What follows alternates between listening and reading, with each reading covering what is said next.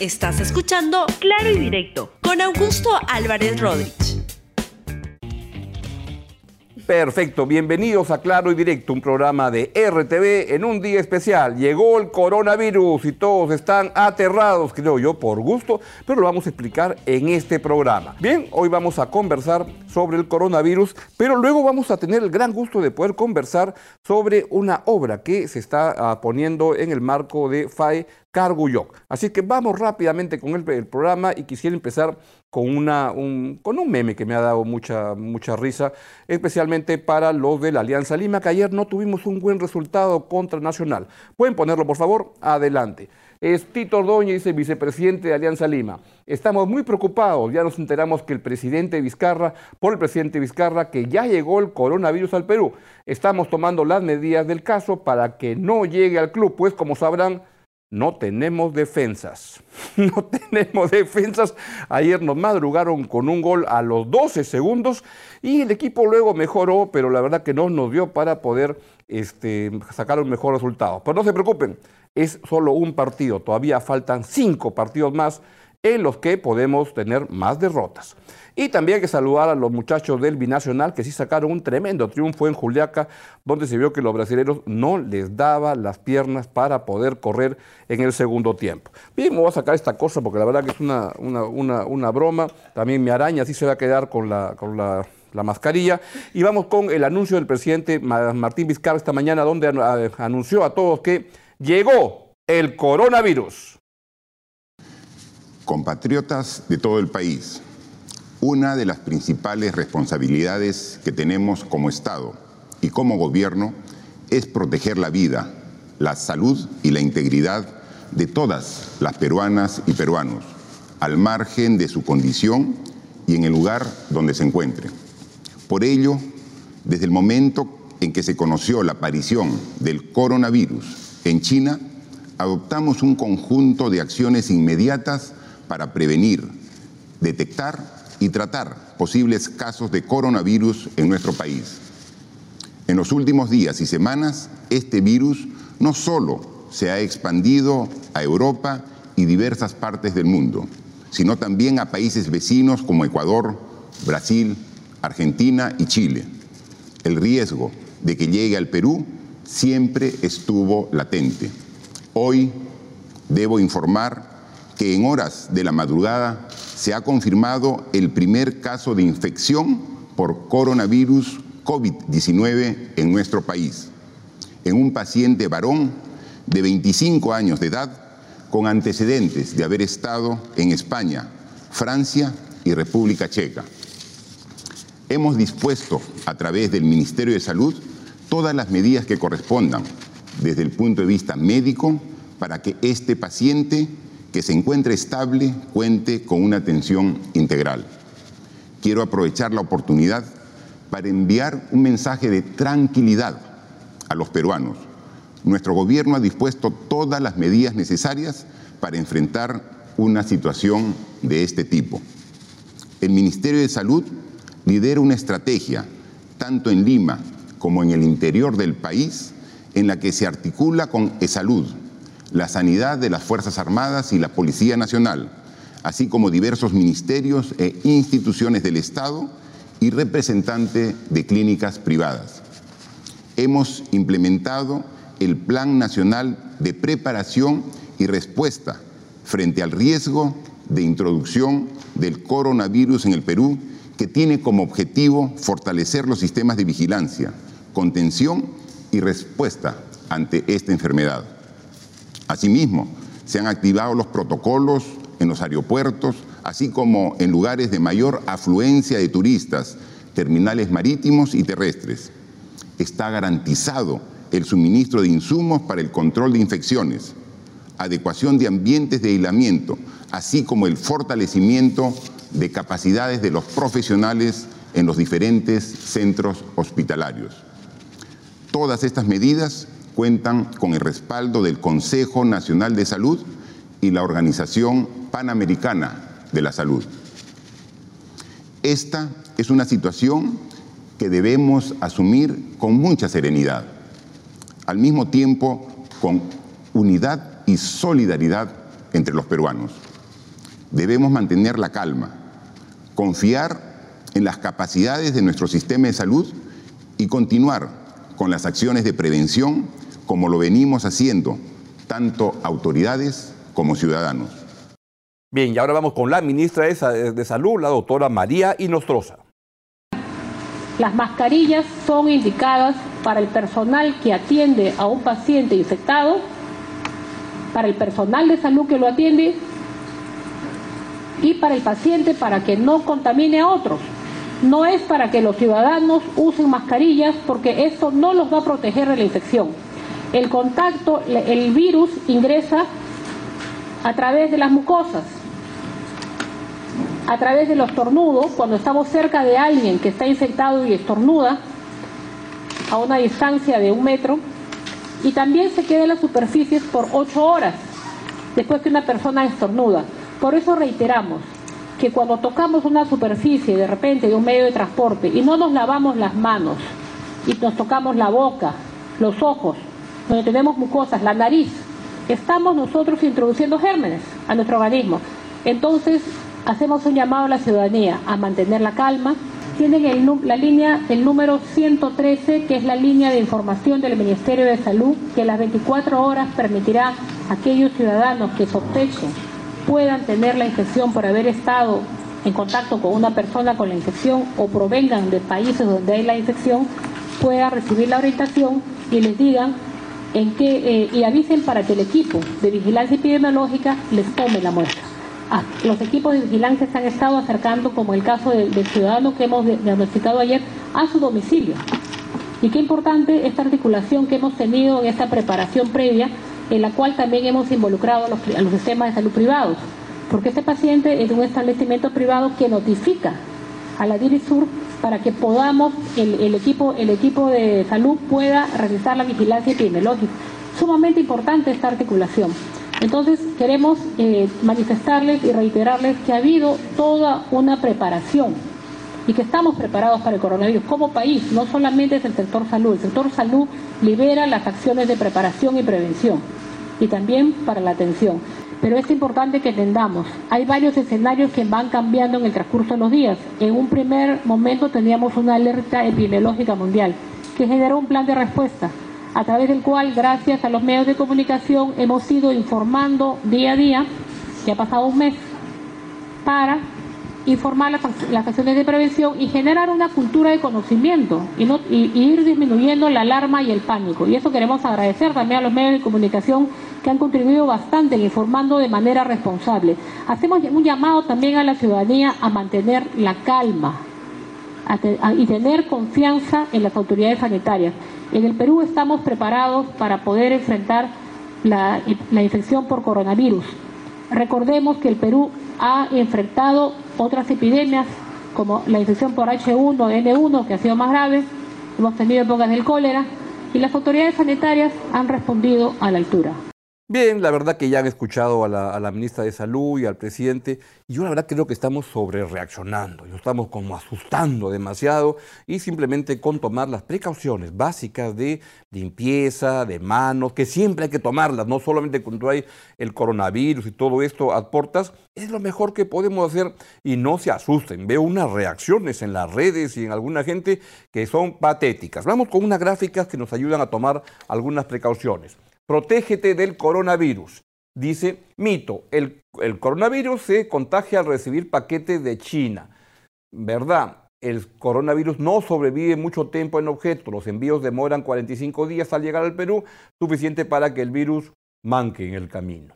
El coronavirus puede llegar hasta 8 metros de distancia con un estornudo. Si bien el coronavirus, ese es el mito. La verdad, el coronavirus se transmite a través de secreciones respiratorias. Estas solo llegan hasta un metro de distancia. Así es que por favor estornuden lejos. O tápense la, boca, como siempre se ha recomendado. O si están resfriados, usen mascarillas. Y si están resfriados, no vengan a trabajar, no contagien al resto. Este, ayer, por ejemplo, en el estadio de Alianza Lima, no hubo un gol de Alianza Lima, así que no nos abrazamos nadie en el estadio y no, no ha habido posibilidades de contagiarnos. Las picaduras de mosquitos transmiten el coronavirus. El coronavirus, la verdad, se propaga principalmente a través de secreciones respiratorias, tos y estornudo de una persona infectada. Y el último mito, toda la información disponible en redes sociales está validada. La verdad, la información confiable se difunde a través de canales oficiales del Ministerio de Salud. No estén creyendo las tonterías que veo que aparecen a cada rato en las redes. Y luego, otro cuadro. Si usted este, retorna o visita el Perú, Ah, si estuviste en un país con casos de coronavirus, o sea que ya casi en cualquier país del mundo, en los últimos 14 días o tuviste contacto con una persona que tiene la enfermedad y presenta alguno de sus síntomas, fiebre, tos, problemas para respirar, busca atención inmediata. Acude a sanidad, a sanidad aérea o marítima en el aeropuerto o puerto. Llama al 113, en una línea telefónica del Ministerio de Salud. Acude al centro de salud más cercano. Y no sobre reacciones y no, este, y no se esté paniqueando. Bien, estamos con el doctor Oscar Ugarte en este momento, el ministro, el ministro de Salud, para darle las gracias por atender nuestra llamada. Doctor Ugarte, muy buenos días. Buenos días. ¿Debemos estar aterrados, francamente, con esto que ha pasado o, no es para tanto la eh, cosa? No, en realidad yo creo que el mensaje debe ser de tranquilidad a la población. Era previsible que se presenten casos, ya había llegado a Brasil, a Chile, a Ecuador. Eh, era inevitable y así son estas epidemias. El sistema ha logrado detectar el caso, como ya informó el presidente y la ministra. El caso está aislado, por lo tanto hay que suponer que el riesgo de que se contagien otras personas eh, está reducido aquellas personas que tomaron contacto con él. Puede ser los que vinieron de viaje con él, entonces ahí el sistema de salud tiene que identificarlos y hacer el mismo seguimiento, o los familiares o cualquier otra persona que haya podido estar. Entonces, lo que se busca en este momento es aislar y evitar la propagación del virus en lo posible, ¿no es cierto? Hmm, claro. Como, como se está observando también en otros países, incluso con sistemas de salud más desarrollados, no es posible evitar al 100% esa propagación. Entonces, eh, lo que el sistema de salud está este, suponiendo es que va a entrar, van a llegar otros casos y eh, aparte de ser aislados, podría ya empezar a circular en, en, la población el virus, no ahorita, ¿no? Sino mm. más adelante. Entonces, ahí las normas de prevención desde las familias siguen siendo las mismas. ¿Cuáles son, doctor? Este, si hay eh, sintomáticos eh, con estas características, como por ejemplo tos, estornudo, fiebre, como son síntomas de un resfriado, hmm. aislamiento en casa. Este, la precaución de protegerse al toser, estornudar, lavarse las manos para evitar el contagio de persona a persona. Lo que sí es importante en ese aislamiento es si se tratase de una persona de riesgo, como son las personas adultas mayores, gestantes, eh, enfermedades crónicas, hay que notificar al sistema de salud para que pueda haber un, control mayor, digamos, ¿no? Claro. Entonces, pero lo que hay que tener presente es que no al, al primer estornudo no hay que ir corriendo al hospital, eso no hay que hacer. Eso hay que controlar en el primer nivel es la familia. Porque como está demostrado en, en China y en los demás países, después de siete o ocho días, aún siendo coronavirus, pasa y no deja ninguna secuela. Lo que hay que evitar es que en las personas de mayor riesgo pueda haber consecuencias donde la más eh, grave sería una neumonía. Este, y eso sí, si hay síntomas de ese tipo, si la fiebre, por ejemplo, alguien que está aislado en casa, eh, no baja la fiebre después de tres, cuatro días o aparece dificultades respiratorias, ahí sí conviene ir al hospital para que pueda ser atendido adecuadamente. ¿no? Doctor, pero entonces no es para estar alarmados, preocupados, al borde de este, que no se puede salir, no se puede ir al estadio, como ayer a, ver a la Alianza que perdió lamentablemente. pues ya es por otras razones. Y, puedo ir al, al, teatro esta, esta noche sin ningún problema. Sin duda, y los chicos deben seguir yendo a la escuela. Eh, no, por, ahora esas medidas no debieran tomarse. Perfecto. Entonces, como, como se suele decir, que no panda el cúnico. Exactamente. Doctor Oscar Ugarte, muchas gracias por atender nuestra llamada. No, gracias también. Le agradecemos mucho. Bien, como lo dice el doctor Ugarte, pues este, podemos ir al teatro, así que vamos con nuestro segmento cultural.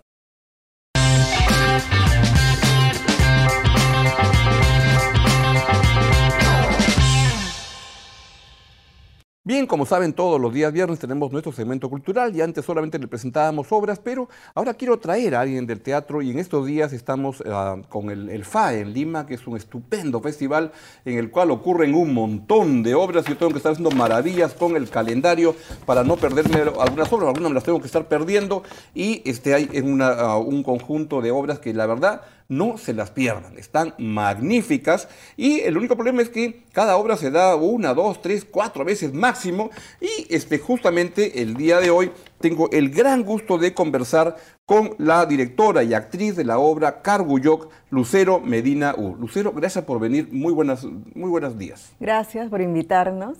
Eh, vengo también en representación del FAI, ¿no? Es correcto. muchas obras, y son 27 obras. 27 horas en, 27, en 15 días, en, no, en menos. En, en, menos días, se ha extendido un poquito días. más que el año pasado, pero son 27 obras, 16 obras peruanas. Así es. 5 de corte familiar y 10 obras internacionales. Entonces, Así es. Y están la verdad que felices. una mejor que la otra. Estamos, Esto arrancó el día este, bueno, el, miércoles, martes. El miércoles 3 con la el martes 3 con el la martes inauguración. 3, con el estreno uh -huh. de esta obra francesa este, que fui a verla, está muy bonita. El elefante en el cuarto. Extraña, pero es que ocurren también, vienen de fuera cosas uh -huh. muy, muy extrañas, muy novedosas, ¿no? Muy, muy, muy buenas. Eso es lo interesante de un festival, es. ¿no? Un festival te permite ser una vitrina y un espacio de encuentro. Exactamente. Ese espacio de encuentro es tan enriquecedor para los artistas nacionales como para los que vienen de afuera, porque se confrontan con otros públicos y nosotros, porque ahora el FA está llegando a muchos otros lugares, no solamente se está quedando en los teatros tradicionales o Claro. varios tradicionales, se está haciendo festivales de, también un festival de cine,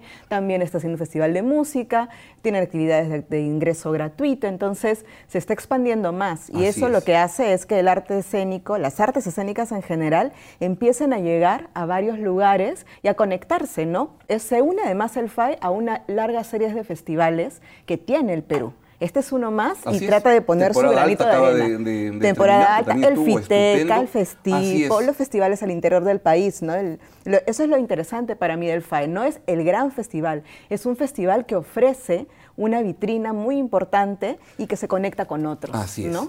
Y yo hoy día, por ejemplo, voy a ir, me voy a ver si me salgo temprano del trabajo y voy a ver a las 5 de la tarde. Hice una obra sobre ti y por fin viniste a ver, a, A verla, sí. Que ve- verla porque hablaba de mi amiga Vera, Vera, Vera Cataño, que es la, Castaño. directora de la obra, ¿no? Ella es la dramaturga, y dramaturga. actriz. Sí. Una es- espectacular actriz, yo la vi en, en- en el microteatro con esta Con obra. de- Purgatorio. ah, Purgatorio, qué estupenda obra. Y luego me voy a ir a ver más tardecito, este, no, esto, ah, El hombre intempest, Canot, realmente me voy a ir a ver. Pero luego viene Carguyoc, Sí. que es, arranca este domingo. Este domingo a las 5 de la tarde y el lunes a las 8 y media. Carguyoc, en realidad, ahí viene una cosa interesante, se pronuncia Carguyoc. Ah, Carguyoc. Sí, porque, claro, y a mí me pasó lo mismo. Cuando yo empecé a investigar sobre lo que significaba, cómo se llamaban los mayordomos en quechua, llegué con la palabra carguyoc, y yo lo pronunciaba así, porque no conocía mucho del quechua, y mientras fui haciendo la investigación, en realidad la, pro- la pronunciación por la- el acento del quechua es carguyoc. Pero no, no les he dicho, pero Lucero es la, es la directora y la actriz de la, de la Y la obra. dramaturga. ¿Qué cosa? ¿Qué, qué- qué va- qué vamos a ver ahí? Cargullo es un proceso muy interesante porque tiene que ver con los silencios en las historias familiares. Y específicamente, qué silencios aparecen a partir de los procesos de migración en los desplazamientos forzados que se dieron a partir de la violencia política.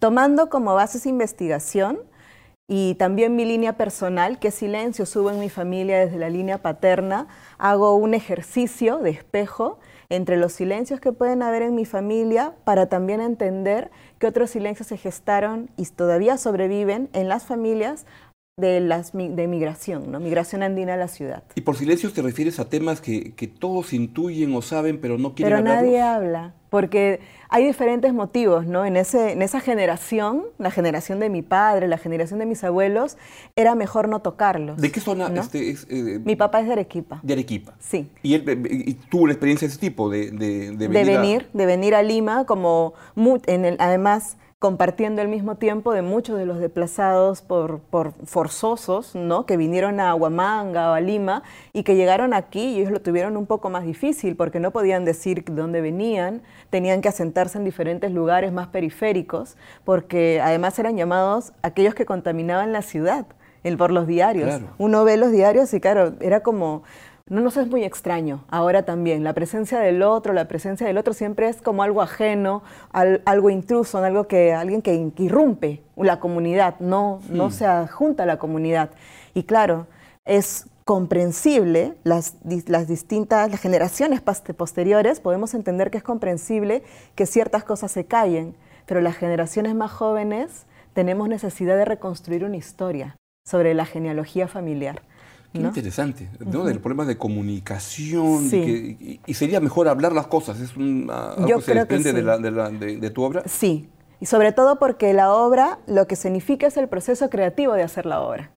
Ah, Estamos en escena, los actores, los técnicos, el director de arte, la productora, la que la persona que hace ah, sonido. Ah, no me la pierdo. entonces. Car ¿cuándo, va? va este, el, domingo, a las 5 de la tarde. A las 5 y eso lo van a dar en la Pacífico. Sí, en el Teatro Pacífico. de la Universidad. Y luego va a las 8 y 30 el lunes solo, dos funciones. solo dos funciones. Solo dos funciones. Tiene que, apurarse, la verdad, porque son. Y además, ya la habían dado antes, ¿no es cierto? Sí, en el 2018 tuvimos una temporada en la Pacífico y luego tuvimos un día maravilloso en la Plazuela de las Artes con otro público, no mucho más numeroso, y que viene además la Plazuela es como un espacio donde llega mucha gente, ¿no? Y eso fue también muy bonito, fue una respuesta distinta, se escenificamos en cierta parte una fiesta patronal, porque claro, estamos hablando de un mayordomo, de una fiesta patronal, y la gente empezaba a reaccionar mucho más festivamente. ¿no? Bueno, pero como ven, se, presentan dos días y luego tienen, me dijiste 27 obras entre nacionales. 27 obras entre nacionales e, internacionales.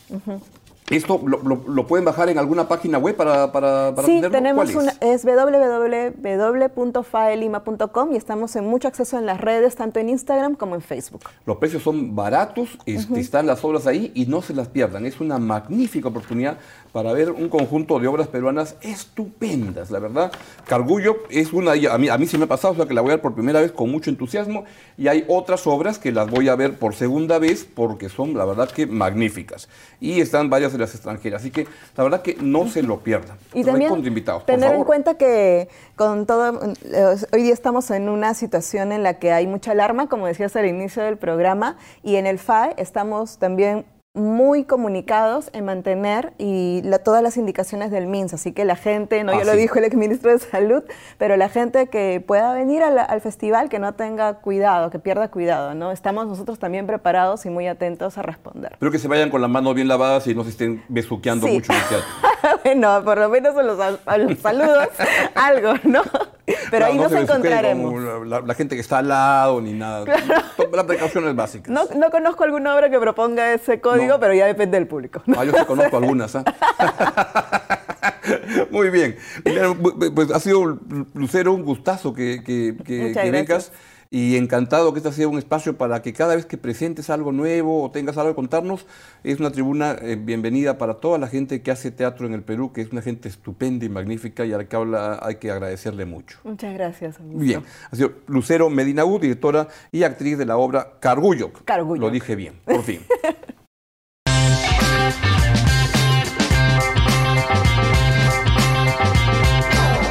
Viene ahora eh, R Libero en RTV para que nos explique qué pasó ayer y qué va a pasar con el clásico Alianza U. U Alianza juega, la U de, local este domingo y luego Alianza se va a Argentina, a Racing, a jugar con Racing de Avellaneda. Vamos a ver qué es lo que pasa y así es la vida. Y a la una viene el noticiero de RTV. Y la verdad que el mensaje de este programa es no entre en pánico ni esté paniqueándose con este, el coronavirus. Tome las precauciones básicas y nada más. Nos vemos el lunes, que tengan un excelente fin de semana.